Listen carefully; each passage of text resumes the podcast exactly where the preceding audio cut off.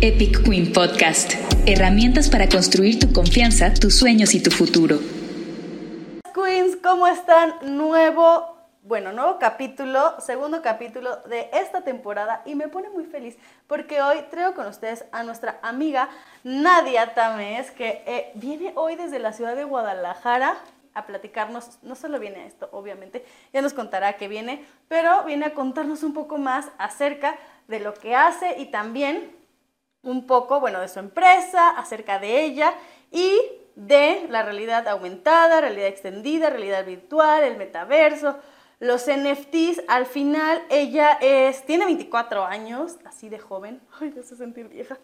Ella fundó Synergy Studio, que es una empresa creativa y digital tapatía fundada en 2018, especializada en diseño de soluciones de realidad extendida realidad aumentada, realidad virtual, el metaverso y los NFTs.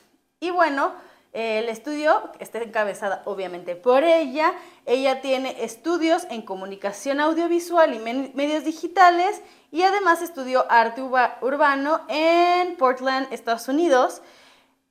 En el 2021 fue nombrada por el portal Cool Hunter entre las 29 creativas y creativos menores de 30 años más influyentes de México y más bien quiero que ella nos platique más acerca de su trabajo. Empecemos por eso y ya después vamos ahondando en otros temas porque quiero que platiquemos también un poco de los temas que pasaste como mujer en tecnología, pero antes de todo eso, platícanos un poco más de ti. Va, pues primero que nada, Karen, muchísimas gracias por la invitación para estar en este podcast. Es un gran honor y, gusto poder compartir este diálogo con una mujer que admiro muchísimo y pues también felicitaciones por el gran trabajo que haces en la industria STEM con las mujeres y en general, ¿no? Para México. Este, pues te platico, em, o sea, de lo que hago, ¿no? Lo que trabajo ahorita. Ok, bueno, yo soy la fundadora y directora creativa de Synergy Studio. Nosotros somos una firma especializada que hace sinergias entre arte y tecnologías interactivas eh, predominantemente realidad extendida. Y pues este, yo, o sea, la neta es que empezamos por amor al arte. Y yo como que en este trayecto tuve este conflicto de que, ay, ya no sé si definirme como artista, ¿no? Pero un día encontré un término que dije, güey, eso es lo que yo hago, ¿no? Que es XR designer, que muchas veces me ponen, ay, diseñadora y así, es como, eh, sí, pero no, no, o sea, es como uno de nuestros nuevos roles que existen en esta nueva industria y industrias que se están creando gracias al metaverso y todos estos avances en la tecnología, que básicamente lo que significa es que yo diseño experiencias de realidad extendida para una gran variedad de marcas, donde pues enfocamos poder generar estas experiencias accesibles a través de plataformas ahorita como redes sociales, como Instagram, Facebook, Snapchat, TikTok, y poder ahí hostear la realidad aumentada y pues combinarlo con el arte. Y bueno, eso es un Oye, poco grandes rasgos. Espérame, me quedé pensando, porque llegamos a pensar que toda la gente sabe qué significa esto de realidad, bueno, creemos, estamos en el mundo de la tecnología, pero ¿cómo defines realidad extendida? ¿Qué es esto de realidad extendida? Ok, pues bueno, realidad extendida es el término paraguas que este, eh, eh, incluye realidad aumentada, que es cuando ponemos un gráfico digital sobre el mundo real en tiempo real, ¿no? Em, también engloba realidad virtual, que es pues estos mundos completamente fabricados digitalmente, que generalmente los, los accedemos a través de los lentes, los VR sets, em, como el MetaQuest Pro, Oculus, etc. Y por pues, realidad mixta, que realidad mixta es la combinación de realidad aumentada y realidad virtual, y pues también engloba todas las realidades que vienen, ¿no? Así que... Oye, antes de, quiero que después toquemos tema de metaverso, pero, pero antes de esto, me gustaría hablar un poco de ti siendo una joven emprendedora, creativa, cómo, o sea, cómo, o sea, está bien decir, ¿cómo tú tan joven llegaste a todo esto? Pero siento que es una pregunta que se debe hacer porque a mí me pasó que como que no me creían que yo pudiera estar haciendo esto. Y como que hay muchos sesgos y estereotipos de lo que debe de hacer una mujer a sus 24 años y por qué tú estás haciendo esto. No sé si... ¿Por qué estoy haciendo lo que ¿Por qué estás haciendo lo que haces y qué ¿Y qué te llevó a tan, o no sé, cuéntame un poco tu historia de por qué tan joven o cómo fue esta historia de cómo empezaste? Ok, pues em, creo que desde joven he sido una persona extremadamente movida, ¿no? O sea, como que siempre he tenido curiosidad, ganas de aprender, ganas de crecer, ¿no? Si existía una oportunidad era como, ¿por qué no tomarla, no? Em, mi mamá me decía de que, ay, te quieres comer el mundo, ¿no? y hay veces que a veces lo, lo, decimos como algo negativo, de que, ay, vas tan rápido, ¿no? Aguanta, ¿no?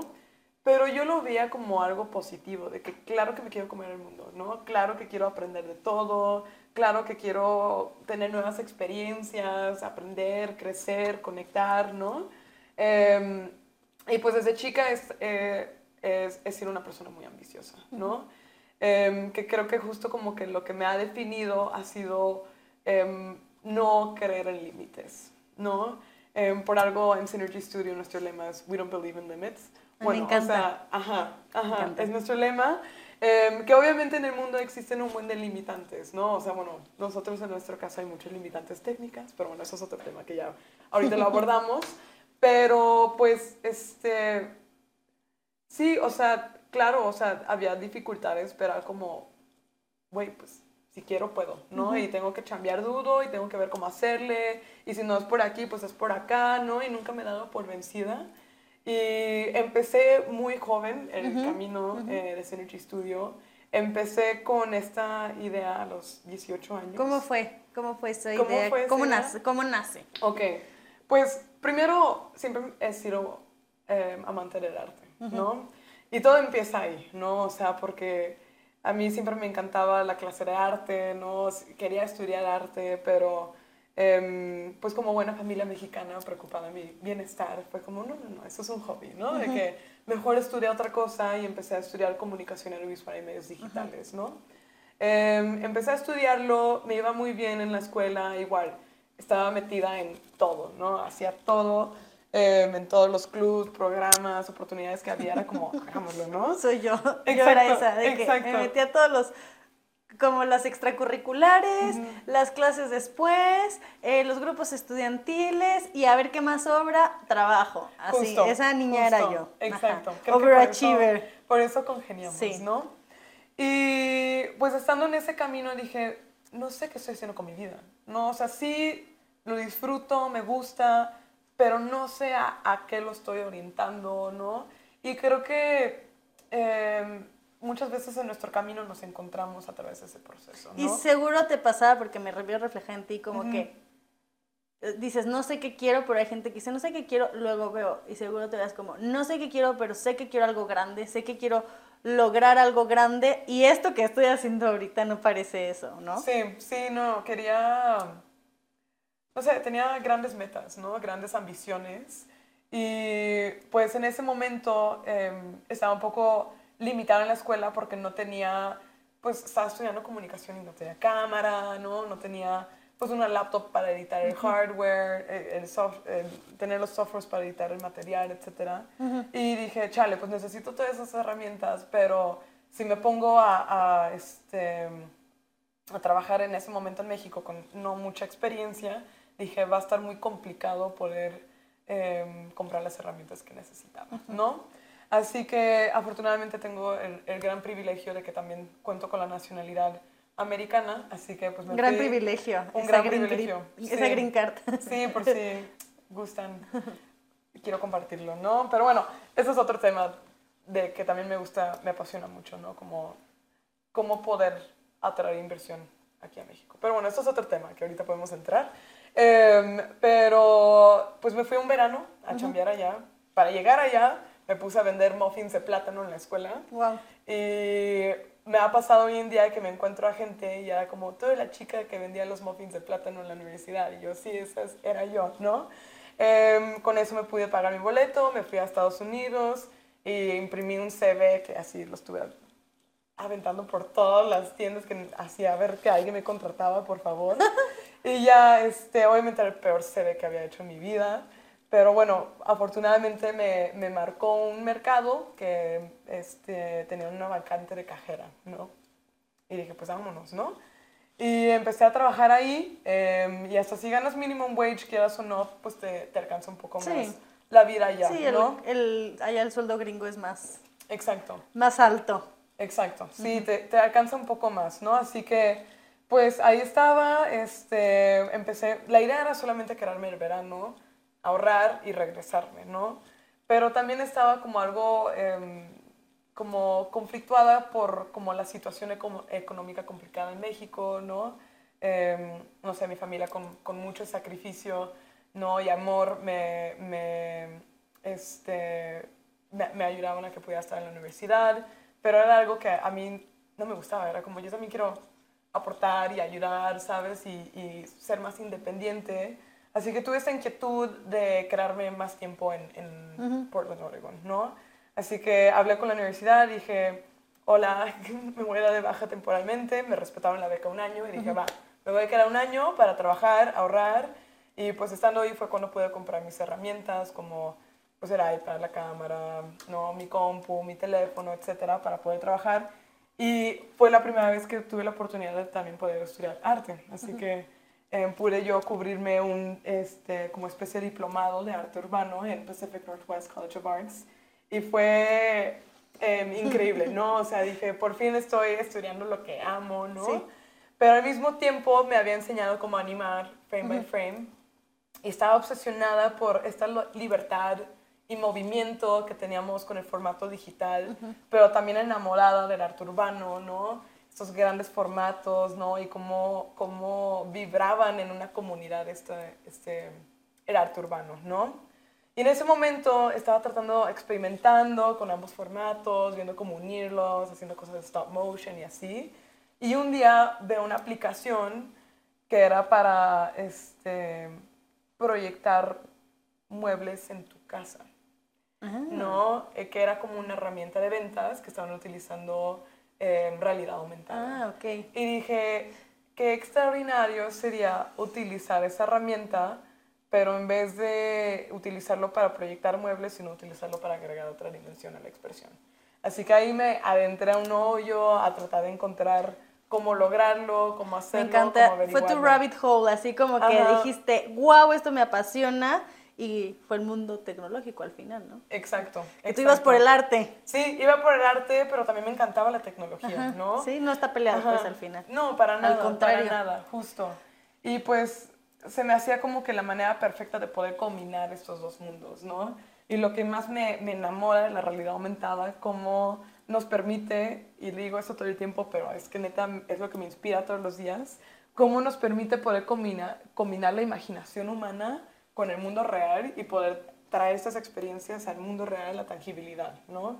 Y pues bueno, ahí empezó las cosas. Obviamente encanta. fue un largo camino después de ahí a donde estamos ahorita, pero pues la idea es que nunca paré, no me di por vencida, toqué muchas puertas, eh, nunca hemos tenido inversión, ¿no? Por ejemplo, o sea, todo ha sido orgánico el crecimiento de que, ah, ¿no?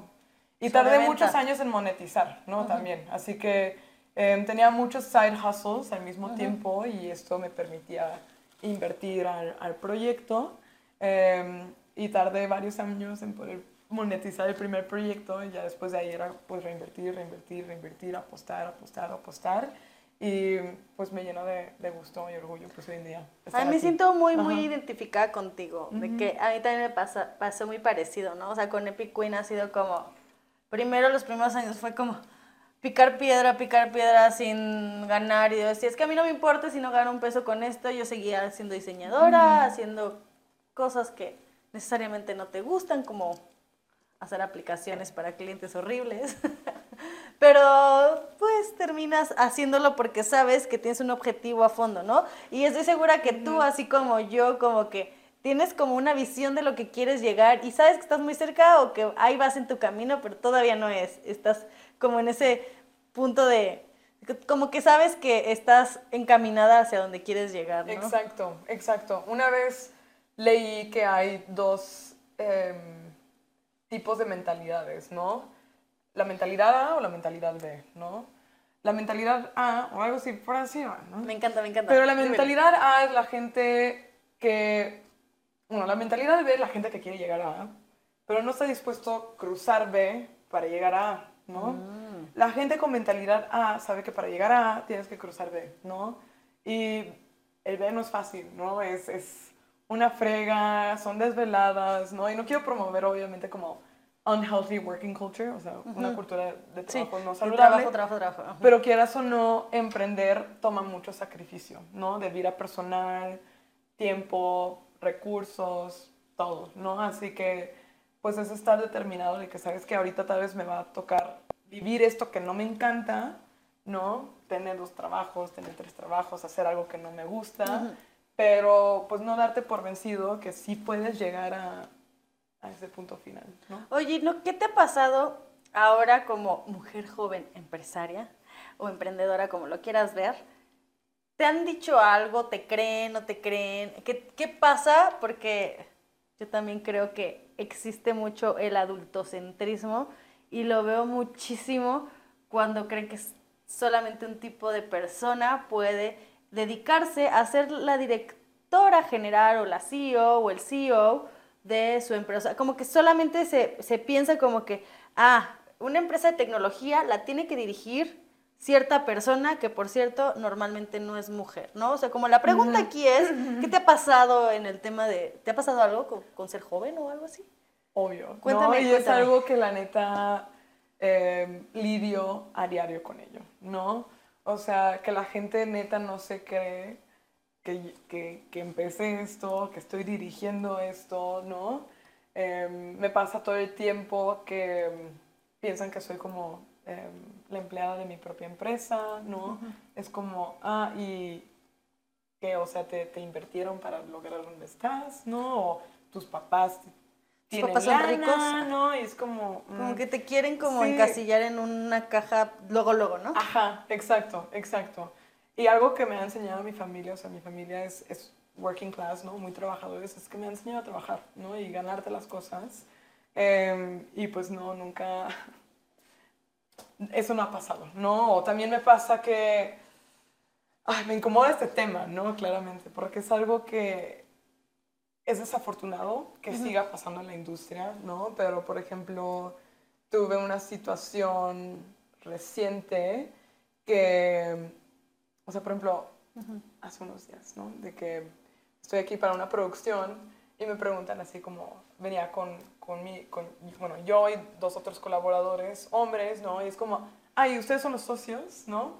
Y es como, ellos mismos dijeron de que no, Nadia fundó el proyecto y ella es la, la dueña, ¿no?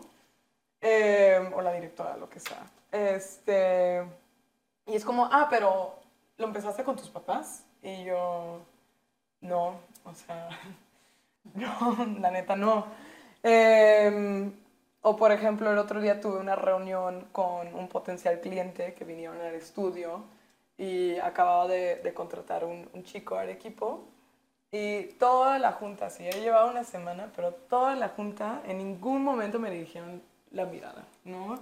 Así todo el tiempo estos potenciales clientes hombres, ¿no? Em, dirigiendo la mirada a esta persona, ¿no? Y ya después él dijo de que, espera, yo, yo llevo una semana, ¿no? Con quien deberías estar trabajando para ver si quieren este proyecto es con ella, ¿no? Así que agradezco un buen a mi equipo que pues todos seamos súper diversos y conscientes, ¿no? Que la diversidad es algo chido, ¿no? No importa tu edad, no importa tu género, tu orientación, tu background, ¿no? O sea, más bien esto es algo súper valioso y es ahí donde al unirnos y unir nuestras perspectivas podemos generar este tipo de experiencias y estos impactos, ¿no? Pero es algo que lidio día a día y, y no es algo fácil. Y al principio también me pasaba que mucha gente quería como, pues, abusar de ello, ¿no? De que, ay, no hay que pagarle, ¿no? Ah. O de que, ay, no vale su trabajo, ¿no? Ay, está chiquita. Ajá, esta chiquita no sabe qué está haciendo, ¿no? Y es como, bro, o sea, creo que hoy en día ya tengo los resultados que hablan por mí, ¿no? Pero un día le pregunté a una mujer mentora que llevaba mucho tiempo en la industria, más grande, y le dije, ¿cuántos éxitos tienes que tener, ¿no? ¿Cuántos años tienes que tener? ¿Cuánta educación tienes que tener para que esto ya no, ya no te pase? Y me dijo, nunca te va a parar de pasar, ¿no? O sea, la gente siempre te va a subestimar, la gente siempre, o sea, Quiere ponerte a tu nivel, a su nivel, ¿no? Te quiere bajar para ellos como es por ellos, no por ti, ¿no? Sí, es un reflejo de ellos completamente, ¿no? Y la verdad es que le tengo que dar un sentido a esto, ¿no? De, de por qué estoy en este camino, porque la neta es que es duro, ¿no? O sea, no es fácil estarte constantemente enfrentando ante estas situaciones em, solamente por tu edad, tu género, lo que sea. Em, y un día lo estaba hablando en terapia y como que todo cobró sentido y es como es que lo que tú estás haciendo no va a abrir el camino para la nueva generación de mujeres, ¿no? Sí. Así que em, por eso también conecto tanto con tu camino, lo que tú has logrado y ver otras mujeres haciéndolo y decir, ok, sí, chale, igual ahorita nos va a tocar estas dificultades, pero lo enfrento, ¿no? Y lo enfrento y la razón que le doy es porque quiero que otras mujeres en el futuro no tengan que lidiar con estos mismos eh, dificultades. Ay, gracias. La verdad es que yo conocí a Nadia en un, bueno, me mandó un Instagram, un post de Instagram. Secuestré. Me secuestró, me llevó a su evento a hablar del metaverso y de la moda. Eso me encantó, me encantó el tema. Eh, pero lo hizo porque vio el podcast de Más allá del rosa de Yes. Hola Yes, si nos estás viendo. No creo, pero hola Yes. Em, y justamente me dice como, me sentí muy identificada. ¿Qué otras cosas de las que nos contaste ahora fueron las que te, te sentiste identificada o como que mm. valdría la pena resaltar? Pues cuando yo estaba empezando este camino y desde chica, o sea, algo que, que, tengo muy vivido es que yo no tenía role models, ¿no? O sea, yo no sabía a qué aspirar, ¿no? Así que cuando escuché tu historia y vi que estabas en esta industria, ¿no? Justo escuché el podcast con mi novio y los dos estábamos de que, wow, qué increíble tu trayecto, lo que estás logrando, ¿no? Y, y ver cómo hay otras mujeres eh, logrando y teniendo éxito en esta industria, ¿no? En el cual pues es nadar contracorriente, quieras o no, ¿no? Así que pues sentí una gran admiración y conecté también con muchas de las dificultades que tú habías tenido de por lo que habías caminado, pero más allá de eso fue una gran admiración hacia todo lo que A ver, y, yo ya que, que quiero pararlo, no me, no me admires tanto, qué pena. Eh, más bien, ¿cuáles son esas dificultades que dices que yo, que yo pasé? Bueno, yo las conté, pero ¿cuáles son las que tú has pasado? Además de lo que contaste. Pues el creo que un tema es el síndrome de impostor. Me encanta. ¿No? Sí. Así que, o impostora, ¿no? Así que es, es, muy difícil si por sí ya estás como nadando contra corriente en esta industria y una persona que te pones tanto presión en ti mismo de, de, ser muy perfeccionista, ¿no? Trabajar duro y sentir que no estás haciendo suficiente, ¿no? O, bueno, no sé, mínimo a mí me pasa eso, ¿no? Como que Em, este proceso de, de, tú también darte tu valor cuando tu entorno a veces no te lo da tampoco, ¿no? Em, y es un tema, es un tema, la verdad. No sé cómo, cómo lo vives tú hoy en día. Ahora ya me estás entrevistando. Sí, pues me gustaría Me encanta. ¿Cómo lo vivo yo hoy en día como el tema del síndrome del impostor? Ah, yo siempre, yo nunca me la creo de que, ay, ¿será? ¿Por qué me invitan a mí? ¿Yo? ¿Por? Pero sí, sí creo que con los años me he ido mejorando en eso y he, ido sabiendo poder, he ido poniendo mi lugar, no sé cómo decirlo, como he ido sabiendo dónde poner mi lugar. Lo estoy diciendo todo, todo choco, pero me expliqué. Tu valor, ¿no? Eh, ajá, como mi valor, o sea, como que me pongo en mi lugar y, y, y la gente empieza a respetarte alrededor del mismo valor que tú te vas dando, ¿no? Desde, decíamos hace rato, desde cobrarle a alguien porque te dice, te invito a dar una conferencia en Sinaloa. Yo no tendría por qué ir a Sinaloa a dar una conferencia gratis, la verdad. O sea... ¿Qué pero es tiempo trabajo? Es tiempo trabajo, no conozco a esta persona y es una empresa privada. Es un ejemplo, ¿eh? Lo dije así, creo que ni he ido o sea, dar una conferencia ya. Pero, o sea, lo digo por, como ejemplo y dices, es una empresa privada, ¿por qué no habrían de pagar mis honorarios? Si es lo que valgo y lo que tengo. Y eso es en valor monetario, ¿no? Lo que vales. Pero también ese valor se lo empiezas a dar a otras pequeñas cosas que te ayudan a sobrellevar el síndrome del impostor. Pero digo, hasta para grabar este podcast, yo dije, ¿cómo voy a grabar yo? ¿Cómo voy a estar entrevistando yo a la gente? dije, ni modo, ahí como, como lo pueda hacer, con lo que tenga, lo voy a, lo voy a hacer, ¿no? O sea, y bueno, así lo he sobrellevado. No sé cómo decirte paso a paso. paso. Primero haz esto, segundo haz esto. No, es un proceso. No es un proceso. Sí, totalmente, totalmente. Pero creo que dices algo muy importante, ¿no? Que es necesario tú darte ese mismo valor, ¿no? O sea, creértela. Sí. Eh, y creo que es algo que conforme vas creciendo en los años vas desarrollando. Tenemos un visitante, a los que solo nos están escuchando por audio. Mi gato, que seguro está tapando el micrófono, Chulo. está de visita. Porque a los gatos les encanta. Sí, claro, es un gato, les encanta ser centro de atención. Hola. Tengo un gato que se llama Ramón. Bueno, entonces, em, ya estamos por toda la inspiración. No, todo bien. Más bien nos dio inspiración. Nos dio inspiración. Ay, vicioso. Ay, sí quiere contigo. Ay, hola, Ramón. Ay, quiere Jean. A ver, este... ¿Qué te estaba contando? No, estábamos hablando del síndrome de impostor, ¿no? Creo que algo que a mí me ha ayudado ha sido ponerme en estas situaciones que me hacen incómodas, ¿no? Em, me acuerdo como cuando me invitaban a dar mis primeras conferencias, era como, oh, ¿de qué hablo? Tanto que hablar, pero no sé qué decir, ¿no? Em, y era como, es muy fácil decir no, pero dije, no, pues vamos a darle, ¿no? Ujú. Y o- o- otras experiencias que te pueden hacer incómodas, pero vivirlas y ver que... que... Sí, ves que te Te voy a Ah, buenísimo, perfecto. Perdón, estoy No, metiendo está mano. súper bien. Es que Sí. siento que el micrófono de la cámara estaba chueco desde hace rato y lo vi.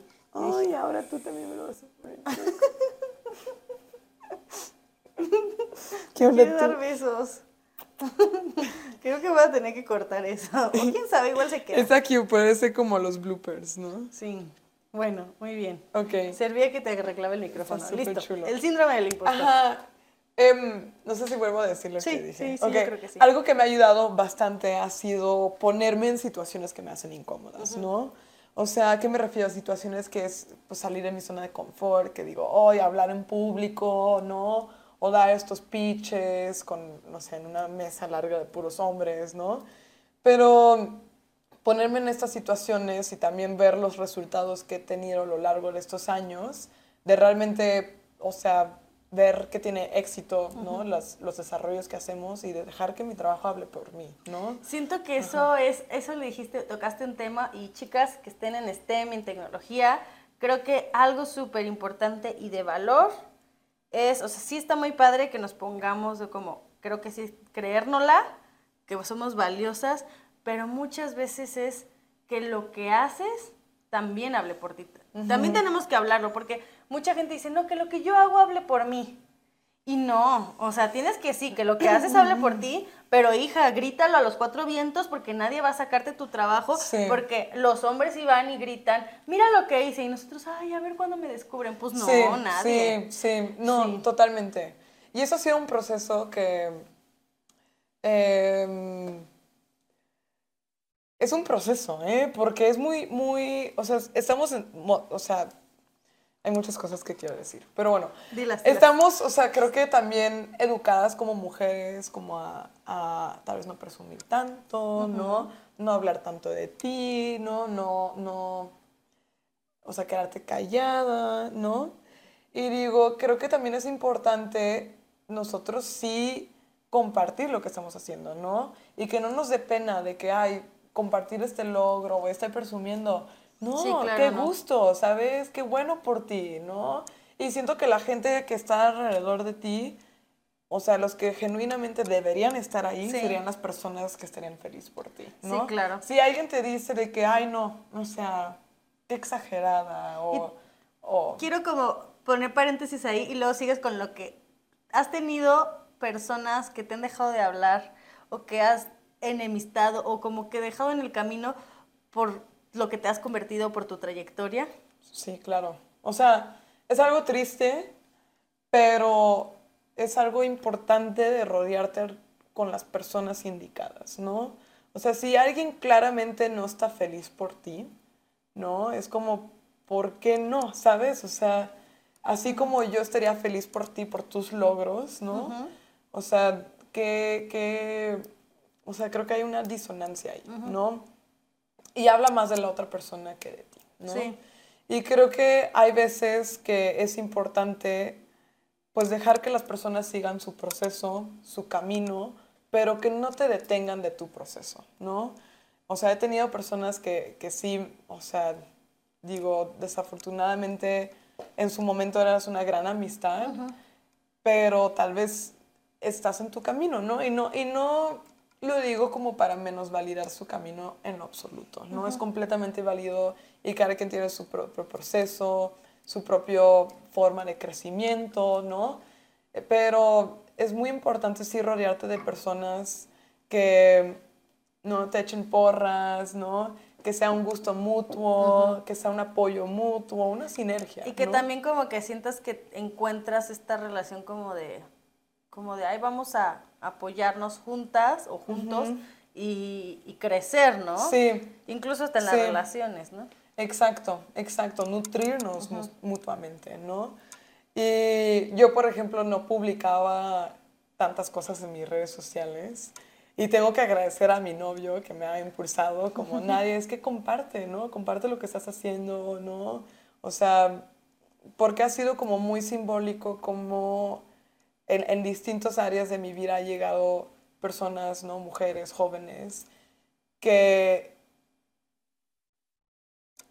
les ha impactado lo que he hecho, ¿no? O sea, y, no lo digo como por presumir, ¿no? Pero acuérdate que no es presumir. Un hombre aquí lo diría, miren todo lo que he hecho. Sí, sí, pero digo, qué padre que si puedas verme, reflejarte a ti mismo conmigo, ¿no?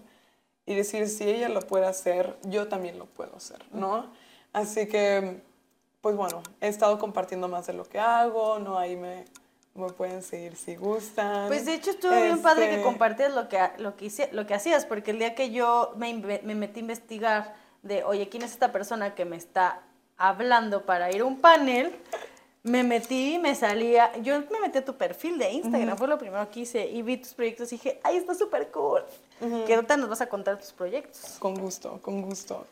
Pero creo que es muy importante que sí compartamos nuestro trabajo, ¿no? Sí.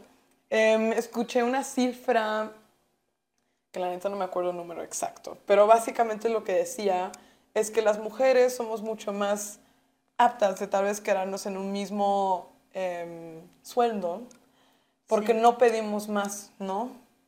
O no compartimos lo que hemos hecho, ¿no? O sea, cuando conseguimos un trabajo, la mayoría de las mujeres no negocian, ¿no? Es como, ok, va, me quedo ahí. Y tal vez no compartes tu trayectoria, tus logros, lo que has hecho. Y un hombre es mucho más apto así eh, negociar el sueldo, ¿no? Y creo que ahí mismo habla, ¿no? O sea, cómo es importante, pues sí, darnos el valor, pero también no sentirnos mal al compartir nuestro trabajo y háganlo, ¿no? Créensela, compártenlo, ¿no? Y, y vívanlo con orgullo, la verdad. Sí, creo que es importante.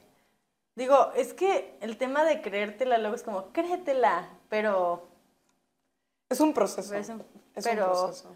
Más, pues no sé, siento que es.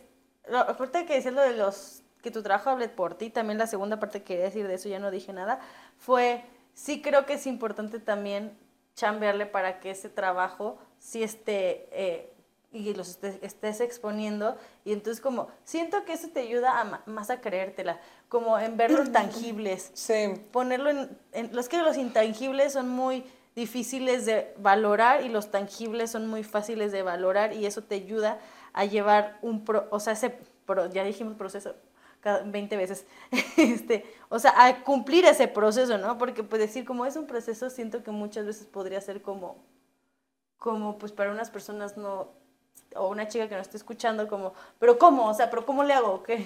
Claro, claro. Pues mira, es, es, algo de día a día, ¿no? O sea, creo que uno es, es como ser más amable contigo mismo, ¿no? O sea, creo que también es trabajar duro y empezar a, a, tener fundamento con tu trabajo, ¿no? O sea, ver los resultados, ver, em, no sé, lo que sea que te vayas a dedicar, necesitas algo para poder venderte, ¿no? Y es muy difícil al principio, porque muy pocas personas se quieren dar las oportunidades, ¿no? Que creo que ahí también es importante poder generar comunidad como mujeres y como seres humanos en general, de decir, ¿sabes qué? Esta persona tiene talento, ¿no? Esta persona tiene ganas. Y sí, tal vez es, es normal que tal vez no ha tenido esas oportunidades, porque muchas veces no te quieren abrir las puertas si no tienes tu, tu portafolio, tus resultados y la fregada, ¿no? Eso para mí fue creo que la parte más difícil como de darme a valer, ¿no? Porque pocas personas al principio creían que podías, ¿no? Em, así que creo que encontrar los espacios donde sí puedas tener esa libertad de tú poder desarrollarte, ir a ir construyendo, ¿no? Poco a poco, tanto a nivel personal, a nivel profesional y salir de la zona de confort Sí, creo que es aguantar, o sea, si que ustedes quieren, queridas queens, ser emprendedoras del área de tecnología, eh, es que no debería ser aguantar un, un Tristemente. pero sí, sí. Pero sí lo es, no tienes que aguantar. Y, también, y no solamente aguantar gente, sino aguantar tiempo.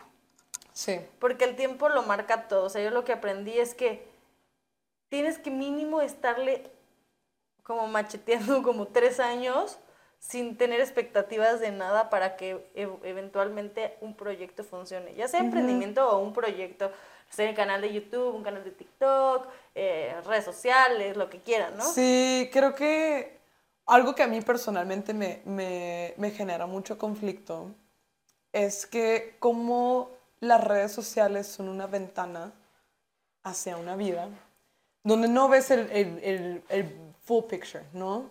Así que yo he tenido gente que se acerca conmigo de que, wow, de que, de que, ¿qué onda, Nadia? ¿Cómo le hiciste? ¿Qué padre tu vida? Estás viajando y tus proyectos y la fregada, ¿no? como que si tuviera éxito así, ¿sabes? Y es como, pues no, o sea, no te toca ver en esta ventanita uno por uno todos los años que hay detrás, ¿no? Todos los fines de semana, todo el sacrificio, o sea, todas las horas extra, desveladas, etcétera, ¿no? Y también, no lo digo para promover esta cultura de trabajo, ¿no? Sin embargo, es una realidad que no, o sea, siento que las redes sociales nos hacen sentir a veces que es algo muy inmediato, ¿no? Que es algo muy perfecto y no lo es, ¿no? O sea, no lo es y es importante, pues justo como lo que comenté, ¿no? Como esta mentalidad B o esta mentalidad A. Tal vez es al revés, no me acuerdo bien, pero era por ahí. La mentalidad ve a la A, la, bueno, de la buscamos. Sí, o sea, de querer la A, pero no, no pasar la B. Ajá. lo que y viceversa. Ajá, Sí. sí. Oye, ¿y cómo es ser una mujer? en- o sea, me decías que, digo, digo, según un hombre no le preguntan, ¿cómo ser un hombre en la industria de tecnología? Pero ¿cómo te ha ido a ti como Nadia más bien, como Nadia Tamés? sí lo dije bien, Tamés. Sí, Tamés. tamés. Ujú. Como Nadia, en una industria que tradicionalmente es de hombres, o sea, porque tú iniciaste como, en la, en la- como tu carrera en, en el arte, Ujú. que en- pues sí es común encontrar muchas mujeres en el arte, bueno, no Ujú. sé, tú me dirás, pero llegas después también a la parte tecnológica y como todo esto cambia, ¿has notado algo diferente en- como tú como emprendedora en el sector tecnológico? Em, pues creo que definitivamente, como te comenté, por eso me encantó escuchar ese podcast, de que qué increíble encontrar otras mujeres, ¿no? Ah. Em, casi no veo tantas mujeres en la industria, ¿no? Em, definitivamente me pasa a diario y todavía, ¿no? Como que estas cosas tan estúpidas, perdón por decirlo así, pero es la realidad, o sea, que no me pasarían si no fuera una mujer, ¿no? Sí. Y, que, y que no tuviera la edad que tengo, ¿no? Así que realmente, así yo me saca un buen de, de quiste cómo la gente le causa tanto conflicto creérsela, ¿no? Como que Sí. automáticamente te la tienen que demeritar de alguna manera. Sí. De que, ay, es que es güera, ¿no? O ay, seguramente sus papás tienen dinero. Ah, es que eres gringa. Ajá, y Ah, es que pues naciste en no. Estados Unidos. Seguro te dicen Ajá. cosas así. O sea, automáticamente te tienen que demeritar, ¿no? Y algún día, no sé, a ver si escribo un libro para que vean todo lo que fue llegar aquí, ¿no? Y lo que sigue siendo, ¿no? Este, no es, es algo a diario, ¿no? La verdad. Pero, y antes era algo que la verdad, no te voy a mentir, em, me, quieras o no, como que te hace sentir que algo estás haciendo mal, ¿no? Sí. Te Como hace por sen- qué no soy esa persona. Ajá, ¿O porque no soy esa persona, ¿por qué no me están dando el valor? ¿Por qué me están demeritando? Y te empiezas a cuestionar a ti mismo, ¿no? De que qué estoy haciendo mal, es como me he visto, es, es como hablo, de que, no sé, ¿qué, qué estoy haciendo, no? Y, em, o sea, creo que ha sido un proceso de también encontrar mi valor en esta industria como mujer, ¿no? De decir, ¿sabes qué? Creo que hace falta también esta perspectiva en la industria, ¿no? Em, también me, me, ha ayudado, creo, em, poder conectar con mujeres en esta industria, ¿no?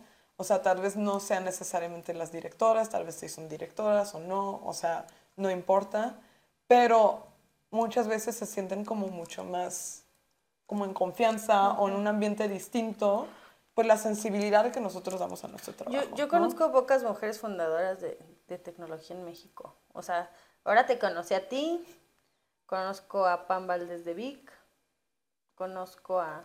En su tiempo estaba, bueno, mi amiga que es Cristina Randall, que en su tiempo fundó Conecta y ahora tiene otra empresa. Ay, no sé, la estoy contando con las manos.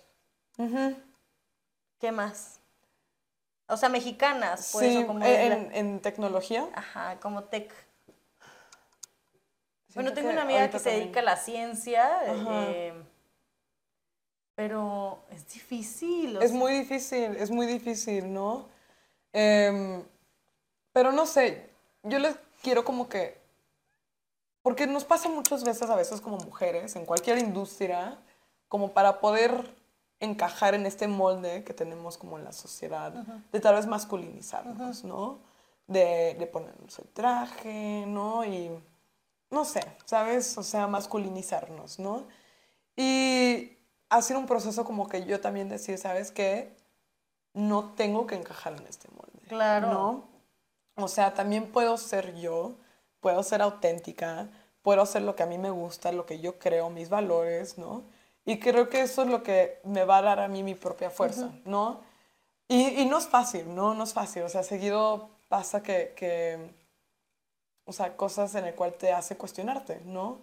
Pero creo que es muy importante no encajar en el molde, ¿no? Precisamente. Y que eso sea tu. Oye, a mí me encanta ahora ya no encajar en el molde. A mí también, a mí también. Pero lo vi, o sea, el día que la vi, la conocí, o sea, dije como, Guau, o sea, porque venía, bueno, también estábamos en un, venía a hacer su, su desfile de modas, ¿verdad? También. Y estaba como, yo te vi como súper vestida así galáctico, con tus uñas, todo galáctico, todo padrísimo, así muy fashion. Y, y, yo dije, ay, me encanta, yo también soy así. No, aparte íbamos vestidas súper similar. Como similar, sí. Y yo de que totalmente me pondría tu outfit, ¿no? Y creo que era como yo también. Y dije, no, qué, qué chido que viniste, la verdad. Estuvo súper padre. El otro día a mí me dijo un güey, me dice, ay, es que Ana Karen, tú eres una feminista rara. Y yo, feminista rara. Y yo, a ver, dime qué me va a decir. Dije, me decir alguna cosa. Dice, sí, es que como que eres muy femenina. Y yo, ah. ajá. Y le digo, sí, o sea, pues no está peleando una cosa con la otra. Y es que justo hay un estereotipo muy machista en el que el ser feminista no te permite verte bonita porque, ay, no nos gusta depilarnos, rasurarnos. Sí. Ser madre, la feminidad, lo que sea. Ajá. Y además, si le añades, estás en la industria de ciencia y tecnología, tienes que ser nerd y no te puedes ver así. ¿Por qué tú que deberías de ser así, no te estás viendo así, entonces como que explotan. Ajá. Sí, la gente no entiende, ¿no? O sea, la gente no, o sea, como que vivimos como que fragmentando el mundo, ¿no? Pero creo que justo y regresando como que también al lema de Synergy, como no creer en esos límites, ¿no? O sea, no creer en esos límites y decir, ¿sabes qué? No quepo en este... Ay, qué pucha.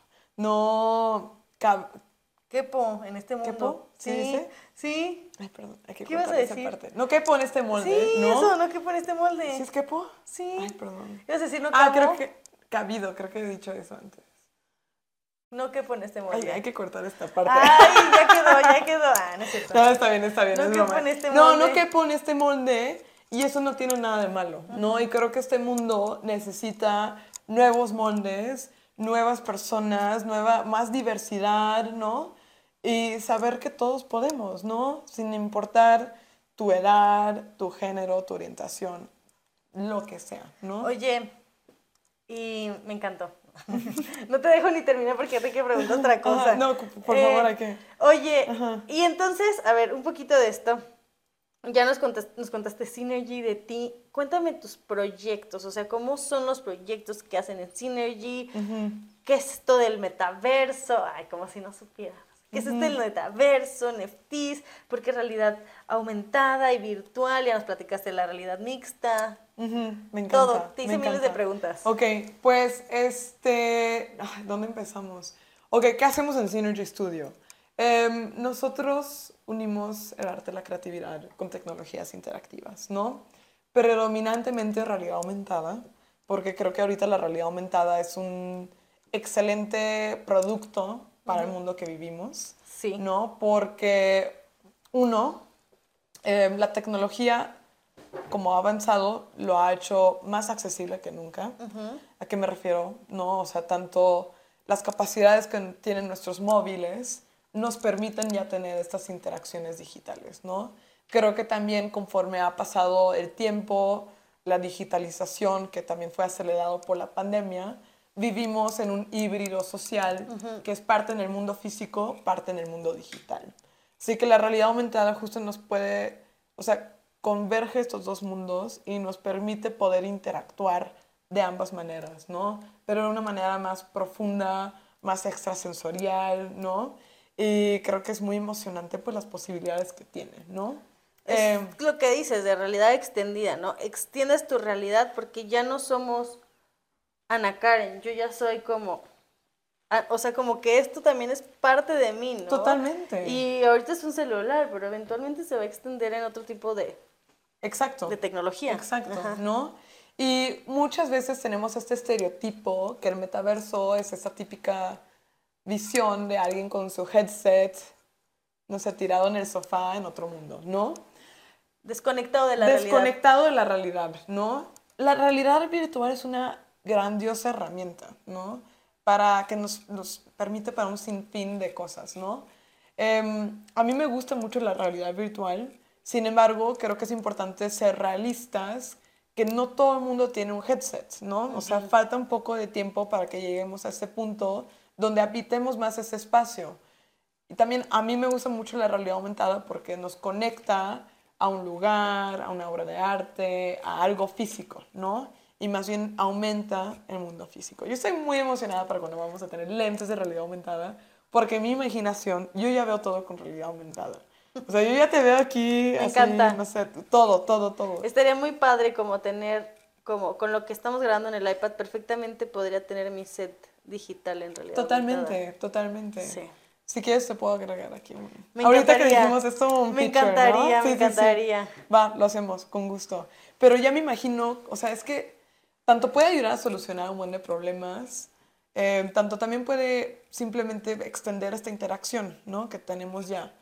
Em, creo que también es importante que vayamos paso a paso con estas tecnologías, ¿no? Así que algo que creo que es importante sí poner en la mesa y hablar de ello es la responsabilidad que, que tenemos nosotros como estudio, como creadores de estas tecnologías interactivas, que es una realidad que son más engaging, más memorables, ¿no? O sea, te, te- te conectan más, ¿no? Pero hay Sí. veces que esa conexión puede ser una desconexión, ¿no? Y es lo que no queremos nosotros, ¿no? Eh, así que es muy importante para nosotros ser como también pues responsables de qué estoy creando, qué estoy catalizando, qué estamos informando, ¿no?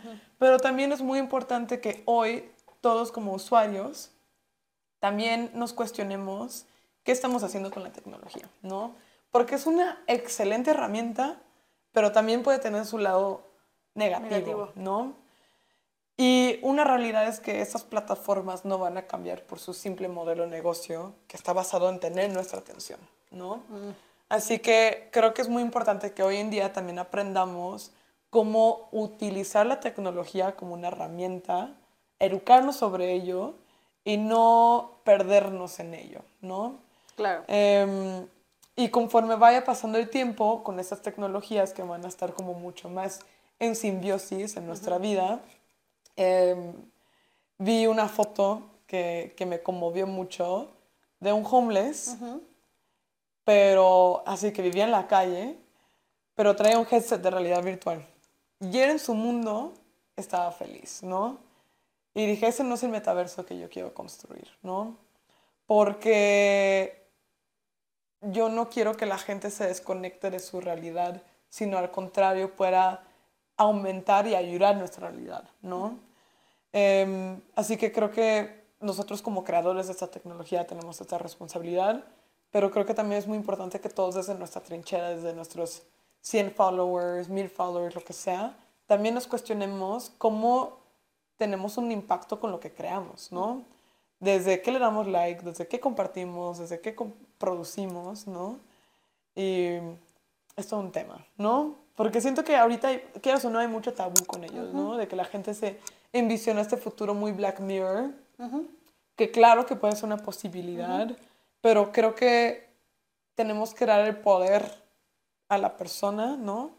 De que nosotros tenemos hoy en día que tomar las acciones para saber qué camino queremos crear en este nuevo mundo, ¿no? Ay, qué inspirado. es igual y bien igual con lo mismo con la inteligencia artificial y con las diferentes tecnologías, ¿no? O sea que al final nosotros estamos en el poder de decidir cómo queremos usar o crear esas tecnologías, ¿no? Exacto, exacto. Me encantó. No, y, y dijiste, es algo memorable. Ahorita me te iba a interrumpir, pero dije, lo voy a detener y después lo voy a decir. El día que fui a ver em, el desfile de modas donde presentó diferentes proyectos, bueno, era un proyecto. Te me cuentas más porque lo voy a decir todo mal. Pero claro que fue memorable para mí, o sea, y para la gente. Seguro la gente que estuvo ahí toda la semana en Intermoda, pues vio pasarelas y dice, ah, varias, pero seguro se van a acordar y va a ser memorable de la pasarela que tuvieron realidad aumentada desde su celular. O sea, lo que hacías era la pasarela, la ropa tenía, bueno, lo voy a explicar como yo sé y luego tú lo explicas. La pasarela, eh, pues las prendas de ropa, cada, cada modelo tenía prendas de ropa diferente, cada una interactuaba con una tecnología diferente, algunos tenían que ver con realidad aumentada, pero otros tenían que ver con un chaleco de, que era un NFT, pero bueno, cuéntanos más, porque no sé si lo expliqué bien. No, súper bien, súper bien. Y qué padre que tú lo pudiste vivir desde ese ángulo, que no te voy a mentir, yo estaba muy nerviosa ese día, ¿no? Tu primera pasarela de modas. Sí, la neta era mi primera pasarela que nosotros tuvimos 100% libertad creativa, injerencia, todo, ¿no? Sí que tuvimos el, gran honor de haber sido invitados por Intermoda para tener la pasarela, ah. ¿no? Em, que solamente invitan a, tres diseñadores por edición. y em, los demás son los que pagan el espacio. Ajá, sí. Em, así que al hacer esto dijimos, pues queremos compartir esta plataforma con lo que nosotros creemos, ¿no? Uno, que esas tecnologías no están solamente accesibles para estas grandes marcas como Gucci, Dolce Gabbana, etc., ¿no? también representar que aquí en México tenemos una gran capacidad de creatividad, de arte y de innovación, ¿no? Así que lo que hicimos fue invitar a distintos proyectos en el cual nos gustaban como cada uno muestra una mexicanidad diferente y cómo puede unirse también con esta tecnología y cada uno justo mostraba una tecnología distinta de cómo se puede utilizar y cómo se puede potencializar, ¿no? Um, por ejemplo, colaboramos con Clementina, que ellos son una fundación que lo que hacen es darle las herramientas y los recursos a mujeres indígenas artesanas para que ellas puedan vivir en lo que aman, ¿no? Y dices, güey, qué extremo, ¿no? O sea, como que, como algo tan manual, tan artesanal, puede estar con algo tan innovador, ¿no? Pero totalmente es posible. Así que ese fue uno de los proyectos que, que me conmovió mucho, porque varias personas me decían, oye, ¿no se sintieron como de que desplazadas, ofendidas las artesanas o, o, qué pensaron de esto. Y al contrario, estaban encantadas, ¿no? O sea, qué increíble cómo también su arte puede vivir de otras maneras, ¿no? Así que lo que hicimos en ese caso en particular fue diseñar un este, realidad aumentada este, a través de Instagram con body tracking, que es una nueva tecnología que ya te permite detectar el cuerpo completo, que justo se co-creó una pieza física con la pieza digital, que la pieza física eh, estaba perfectamente curado con la parte digital, ¿no? Así que no solamente te pone la parte física, pero también te pone la parte digital. Eh, ahora para esto también colaboramos, por ejemplo, con Salim, que ese fue el chaleco, ¿no? Que este es como un poco más gosh, punk, ¿no? Disruptivo, pero, pero me encanta lo que ellos hacen porque eh, este proyecto llevamos casi un año trabajándolo, este en particular porque es muy difícil hacer que en realidad aumentada se detecte sobre una prenda, ¿no? Y que, que, que, le quede a todos los cuerpos, ¿no? Claro. Eh, porque hay muchas implicaciones técnicas y variables que se tienen que considerar, ¿no? Así que nos encanta lo que ella hace porque ella justo se inspira, o bueno, cuando quisimos imaginarnos ese outfit del futuro, dijimos, primero para tener un futuro necesitamos hoy en día tomar acciones para nuestro medio ambiente para tener un futuro. Y ella, eh, todas sus piezas están hechas con upcycling, ¿no? Sustentabilidad, eh, es como la esencia de esta marca. Y justo todas las, eh, eh, el chaleco está hecho con piezas que se iban a tirar de fábricas de la zona metropolitana. Y ya le agregamos este componente digital. También estaba Siete Cactus, que ellos son unos trajes vaqueros que justo lo que quieren mostrar es como lo ranchero, ¿no? Lo mexicano también puede ser lujoso. Y es una pieza... Mi favorito. Ese también me encantó. Estuvo espectacular. Em, y uno más, uno más, ¿no? Pero esa es una pieza, no dijiste, es una pieza que detecta, sí, ¿no? Sí, sí, Cambia sí, de color. Justo em, se activaba sobre el color del traje y ya podías utilizarlo igual. Cada uno fue diseñado de una manera distinta que se puede utilizar la tecnología. Así que este segmenta el color y puedes utilizarlo con el componente digital también. Como está muy Galactic Cowboy, me encanta. Exacto. Me encanta el Galactic Cowboy. Exacto. Em, por ejemplo, también está Uno Más, Uno Más, que esta es una marca de joyería disruptiva, también eh, liderado por una gran mujer, Alba Vázquez, em, que ella lo que hace es joyería disruptiva, que eran accesorios, ¿no? Así que también te acompañaba, bueno, son como estos bichos increíbles que me los pongo todo el tiempo, me encantan. Necesitas tú unos también. Me encantaron. Y como la imagen de realidad aumentada era como ponías el celular y el filtro eran bichos volando alrededor de la chica. Me encantó. Ese pues fue mi favorito. ¿sí? No sé, no sé, es que sí, ese y el del y el del cowboy fueron mis favoritos. Ay, qué chulada. No sé si debería decir de que tengo favoritos, pero pues no, a mí me está bien. Cada, cada quien conectó con uno distinto y es totalmente aceptable. Y pues al mismo tiempo lo que hicimos fue construir un metaverso para mostrar cómo hoy en día vivimos parte en el metaverso, parte en el mundo físico, y se mostraba el modelo utilizando la pieza física, pero también en las pantallas dentro del metaverso, sí. la pieza digital. Y también construimos la versión de realidad virtual, que luego te puedes meter. Ah, esa no la vi. Ay, luego te lo tengo que enseñar. Pero podías ya ver a los modelos dentro del metaverso utilizando sus piezas digitales y piezas ah. físicas. Así que fue un, un verdadero gusto. Pero me encanta verlo que sea de una manera práctica. O sea, como ya estoy viendo hoy, porque luego me dicen, pero pues el metaverso, ¿de qué va a servir? Y que nadie lo usa, y que los NFTs, y esto es el futuro y... O sea, yo ya estoy viendo hoy una compañía que se dedique a esas tecnologías y además viven de eso, ¿no? O sea, en realidad el éxito existe, o sea, como es, es son, proyectos exitosos y sí hay un futuro ahí. Totalmente, e, totalmente. Eso es lo que quisiera decir, como hay un futuro en, esta, en estas industrias. Sí, 100%. Y siento que la mayoría de las personas no vemos el potencial que tiene de invertir en estas tecnologías, ¿no? O sea, la mayoría de la gente como que lo ve como algo muy futurístico, pero ya es el, presente, ¿no? A mí me hatean luego cuando hablo de metaverso, me dicen como, pero ¿por qué pones el metaverso y la vida aquí qué? Entonces como que siento que más bien como em, hay que empezar a entender que va más por este lado, ¿no? De lo que tú hablabas. Sí, sí. O sea, consciente. Exacto, consciente, ¿no? O sea, cómo, o sea, es una realidad que la tecnología va a avanzar, ¿no? es una realidad que esta tecnología puede beneficiar mucho a la humanidad, ¿no? O sea, hay personas que pueden hacer cirugías hoy en día gracias a la realidad virtual. Por ejemplo, cirugías em, del cerebro, ¿no? Que generalmente tú tienes que estar despierto, ¿no? Durante la cirugía y son cirugías muy largas, pero hoy en día ya puedes hacer un scan 3D y los doctores ya se ponen el headset de realidad virtual y pueden tener cirugías mucho más precisas, eficientes y en menos tiempo, ¿no? Claro. Así que eso es solamente una de las posibilidades, ¿no?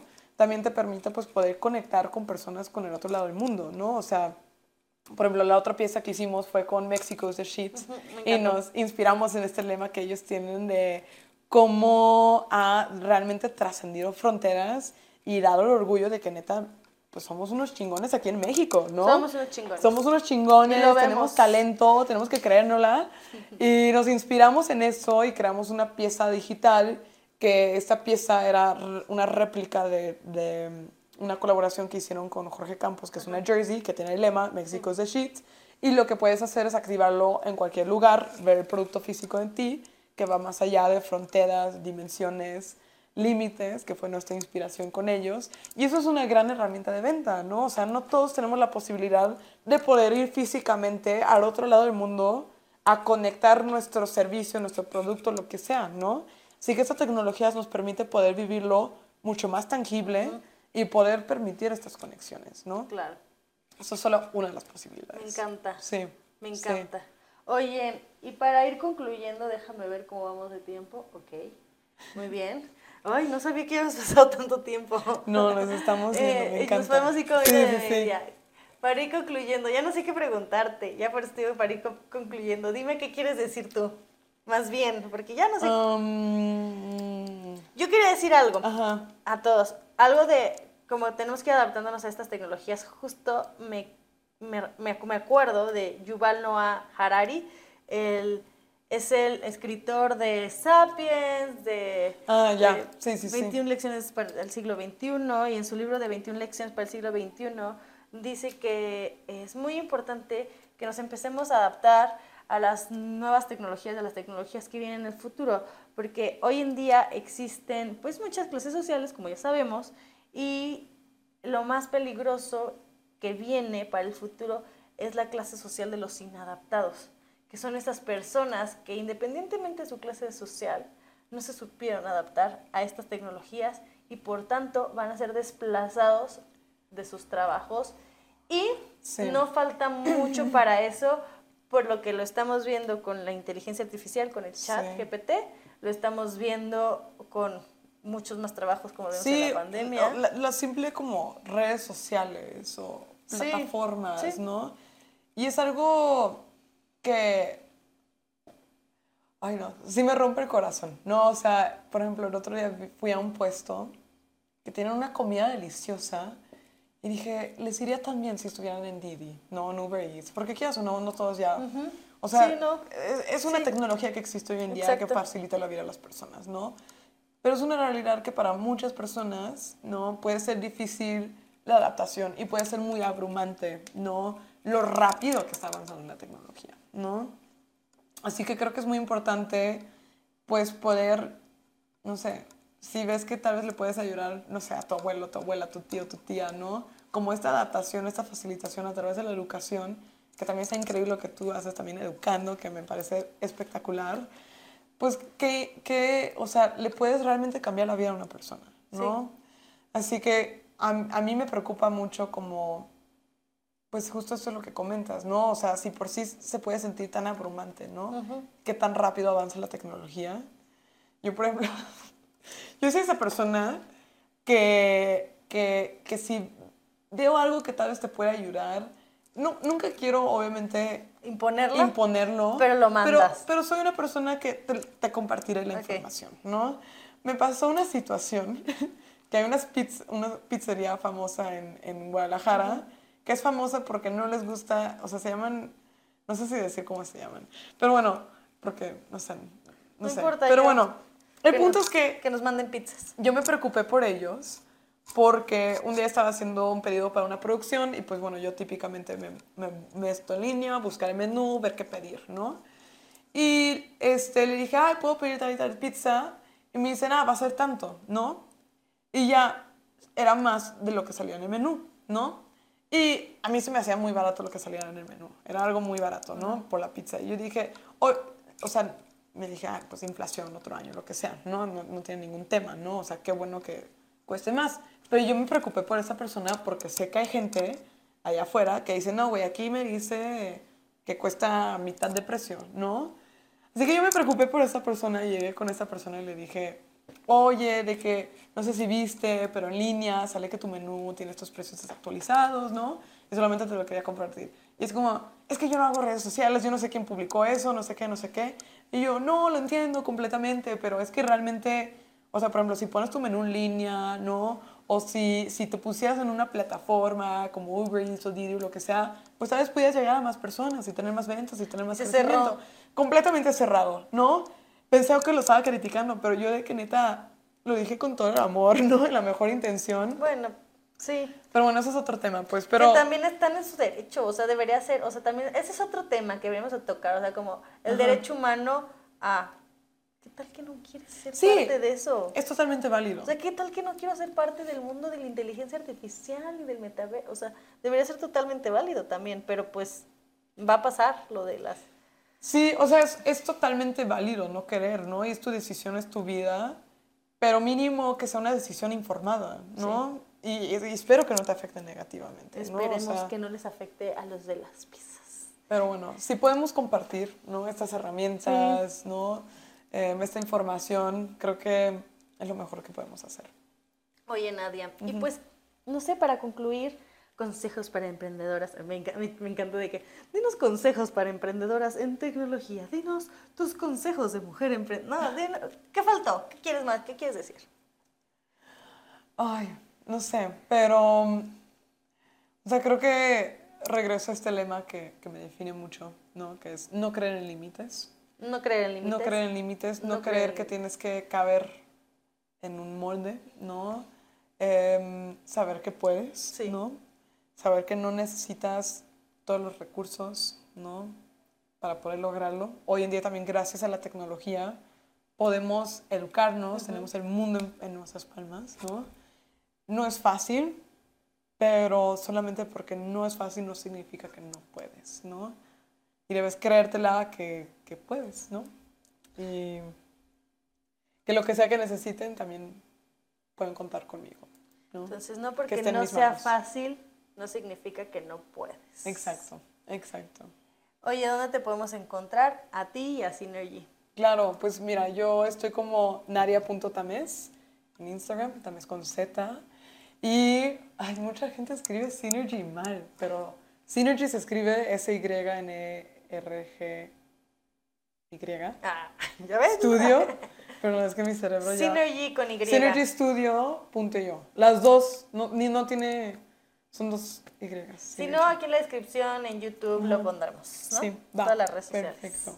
Muchas gracias, me encantó. No, gracias. Ay. Pues bueno, Sí. queridas queens, Gracias. querides, queridos y queridas. Epic Queen Podcast.